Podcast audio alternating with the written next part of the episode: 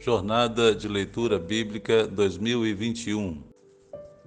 Olá, meus queridos irmãos, a graça e a paz de Jesus seja com todos. Hoje, dia 15 de fevereiro, vamos dar continuidade à nossa jornada de leitura da Bíblia. O nosso desafio hoje é lermos os capítulos 7, 8 e 9 de Hebreus. Amém? Hebreus capítulo 7 e todo o livro de Hebreus fala da supremacia de Cristo acima de todas as coisas e de tudo aquilo, de todos os heróis da fé, de todos aqueles que o precederam, profetas, reis, sacerdotes. E Jesus é colocado nesse livro como superior aos anjos e a toda a criação. Hebreus capítulo 7, o sacerdote Melquisedeque. Esse Melquisedeque, rei de Salém e sacerdote do Deus Altíssimo, encontrou-se com Abraão quando este voltava depois de derrotar os reis e o abençoou. Nós falamos isso ontem, né? Isso está registrado lá em Gênesis capítulo 14, e onde quando Abraão vai lutar contra os reis que haviam aprisionado a cidade de Sodoma e Gomorra e também juntamente com a cidade o seu sobrinho Ló. E Abraão tem êxito nessa batalha, volta vitorioso e nesse, no seu retorno ele encontra-se com esse Melquisedeque, que é uma cristofania, como nós falamos, uma aparição de Cristo, uma, uma pré-existência de Cristo no Velho Testamento. E Jesus, então, é, na figura desse Melquisedeque, apresenta-se a Abraão e ele é descrito dessa forma: sacerdote, rei de Salém, Salém é uma abreviação da palavra Shalom, que é, que é paz, e Salém também se refere à cidade de Jerusalém, e sacerdote do Deus Altíssimo. Então, Jesus é o único que, além de rei, também é sacerdote. Glórias a Jesus por isso. Verso 2: E Abraão lhe deu o dízimo de tudo. Em primeiro lugar, seu nome significa Rei de Justiça. Depois, Rei de Salém, quer dizer Rei de Paz. Então, a palavra Salém, como falamos, é um derivado da palavra Shalom, que significa paz.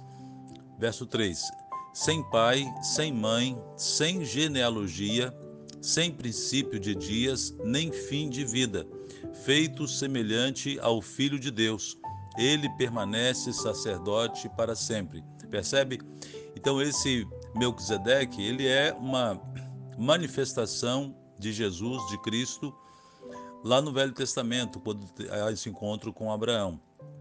Que ser humano é, sem pai, sem mãe, sem genealogia, sem princípio de dias ou sem fim de vida?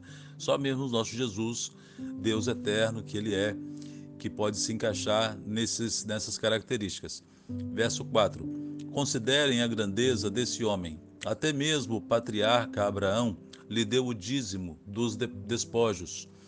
A lei requer dos sacerdotes, dentre os descendentes de Levi, que recebam o dízimo do povo, isto é, dos seus irmãos, embora estes sejam descendentes de Abraão. Este homem, porém, que não pertencia à linhagem de Levi, recebeu os dízimos de Abraão e abençoou aquele que tinha as promessas. Sem dúvida alguma, o inferior é abençoado pelo superior. No primeiro caso, quem recebe o dízimo são homens mortais. No outro caso, é aquele de quem se declara que vive. Pode-se até dizer que Levi, que recebe os dízimos, entregou-os por meio de Abraão. Pois, quando Melquisedeque se encontrou com Abraão, Levi ainda estava no corpo do seu antepassado. Ou seja, esse encontro de Melquisedeque com Abraão, Levi não existia. Afinal de contas, Levi é um dos filhos de Jacó. Então, quando ele diz aqui ainda estava no corpo do seu antepassado, ou seja, Levi não havia sido gerado porque, na verdade, Abraão não tinha filhos ainda. Ah, o filho da promessa, Isaac, só vai nascer depois, quando Abraão está com 99 anos de idade ele vai ser gerado, né?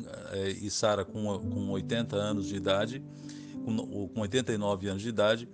E então, Levi, portanto, não existia, só vai surgir muitos anos depois, como filho de Jacó. Semelhante, Jesus é semelhante a Melquisedeque, verso 11. Se fosse possível alcançar a perfeição por meio do sacerdócio levítico, pois em sua vigência o povo recebeu a lei, por que haveria ainda necessidade de se levantar outro sacerdote segundo a ordem de Melquisedeque e não de Arão? Percebe o que ele está dizendo aqui? Que o sacerdócio de Cristo, esse sim, é perfeito e é superior porque ele está dizendo: se o sacerdócio operado e realizado através da tribo de Levi, da descendência de Arão, se esse sacerdócio fosse suficiente, não haveria necessidade de suscitar um outro sacerdócio. É por isso ele faz essa pergunta. Verso 12: Pois quando há mudança de sacerdócio, é necessário que haja mudança de lei. Ora, Aquele de quem se dizem estas coisas pertencia a outra tribo, da qual ninguém jamais havia servido diante do altar. Pois é evidente que o nosso Senhor descende de Judá, tribo da qual Moisés nada fala quanto a sacerdócio. O que acabamos de dizer fica ainda mais claro quando aparece outro sacerdote semelhante a Melquisedeque alguém que se tornou sacerdote, não por regras relativas à linhagem, mas segundo o poder de uma vida indestrutível. Pois sobre ele é afirmado: Tu és sacerdote para sempre, segundo a ordem de Melquisedeque. A ordenança anterior é revogada, porquanto era fraca e inútil, pois a lei não havia aperfeiçoado coisa alguma sendo introduzida uma esperança superior pela qual nos aproximamos de Deus. E isso não aconteceu sem juramento. Outros se tornaram sacerdotes sem qualquer juramento, mas ele se tornou sacerdote com juramento, quando Deus lhe disse: O Senhor jurou e não se arrependerá. Tu és sacerdote para sempre. Jesus tornou-se, por isso mesmo, a garantia de uma aliança superior. Ora, daqueles sacerdotes tem havido muitos, porque a morte os impede de continuar em seu ofício. Mas, visto que vive para sempre, Jesus tem um sacerdócio permanente. Portanto, ele é capaz de salvar definitivamente aqueles que, por meio dele, aproximam-se de Deus pois vive sempre para interceder por eles. Só um parênteses aqui, irmãos, que texto maravilhoso esse, né?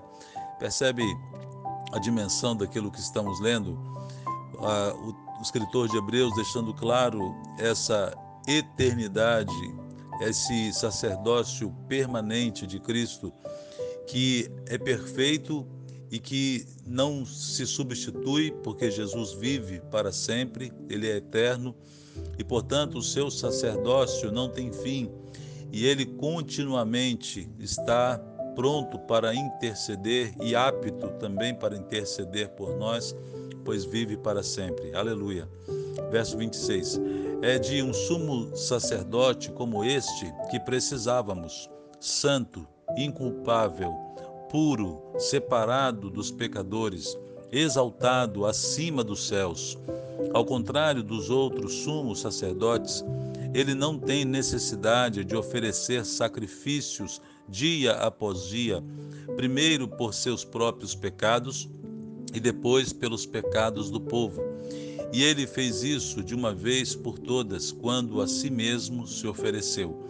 Você se lembra que nós lemos lá no livro de Levítico esse ritual que Deus estabeleceu, que o sacerdote precisava oferecer sacrifícios dia após dia por ele mesmo.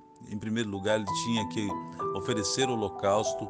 O holocausto tinha, tinha que ser totalmente queimado, não podia ele alimentar-se do holocausto oferecido pelos seus próprios pecados. E depois, então, ele oferecia os, o holocausto para a remissão do pecado do povo. E Jesus não cometeu pecado, Jesus não precisa disso, porque ele próprio foi o cordeiro imolado pelos nossos pecados.